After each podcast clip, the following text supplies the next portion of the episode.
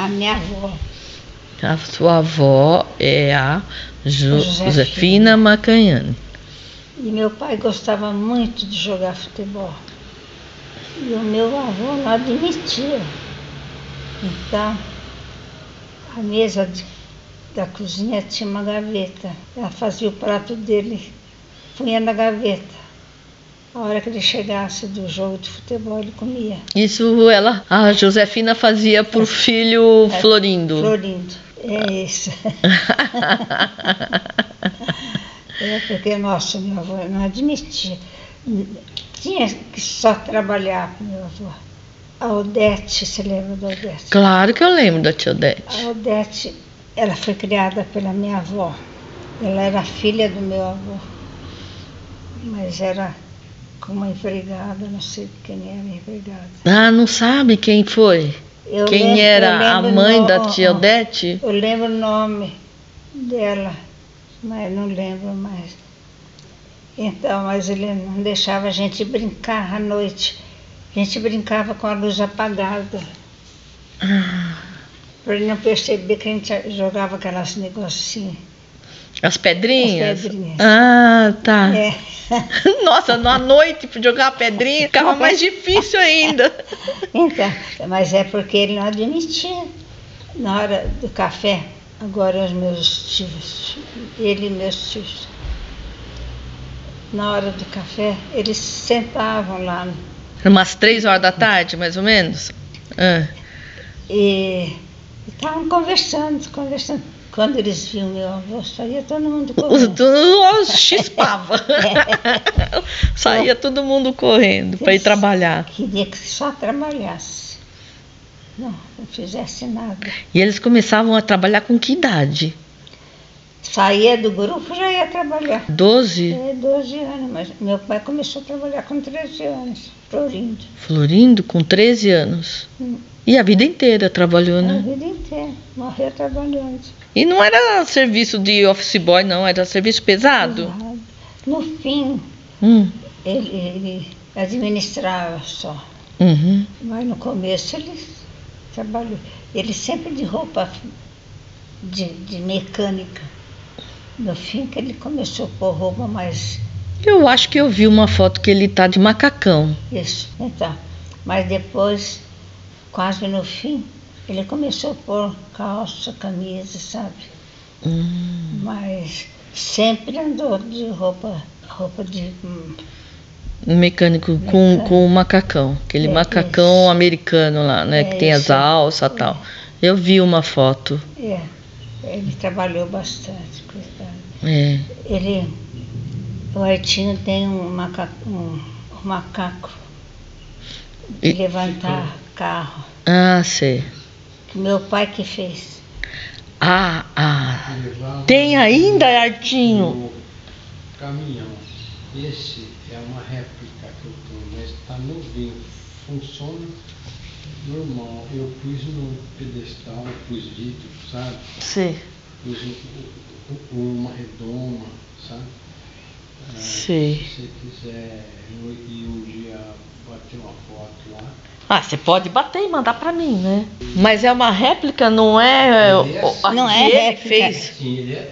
Ele, Ele é, que fez, meu pai que fez, meu É, é, Olha, macaco cestari. É. Quando a gente falava lá em São Paulo, macaco certo. ah, qual o seu sobrenome? Cestari, macaco cestari, né? Aí depois mudou, né? Deixaram de falar macaco foi cestari O carro-chefe. por 50 anos, sei lá quantos. Nossa, carro-chefe era muito legal. Ia estar até bonito lá. E eu, eu fui, eh, tem essa história do macaco. Me- meu pai fez o macaco. Teve um prefeito aqui em Monte Alto, Carvalho Lima, eu não me lembro. Ele pediu para meu pai, quando ele morresse, para dar para ele. Eu e o Artinho fomos buscar lá em Cravinhos. Nós fomos buscar lá, o- ela ficou viúva, ela ligou que o marido tinha falado desse negócio do macaco para entregar para ela. Aí nós fomos buscar. Por isso que ainda tem esse macaco original que o É, Florindo isso, fez. É, isso. Ah, ele subia um metro? É, ele tinha metro. Nossa, ele devia ser grande assim. Subia a, a, a carcaça do caminhão até a, a metade dele. Entendo. É, É dessa história do macaco que meu pai fez. São lembranças, né? É, são lembranças. Jogando meus taquinhos, deu uma briga lá, e o meu bisavô, falou pro tio Luizinho ir lá e sabe, essa briga. Não ele, sabe? Falou pro tio Luizinho foi lá e rolou com o cara no chão. Sei. Eu não entendi. Tem uma briga do bisavô, fez o tio Luizinho ir lá encarar e brigar, não fugir da briga. Ah, Né? E rolou lá com o cara no chão, tava, né? quem fez isso foi o vovô, não foi o bisavô, não. Eu lembro disso. Foi meu pai, Ah, porque tinha um fun- funcionário que estava discutindo com o Tirizinho. O Hum. Tirizinho era.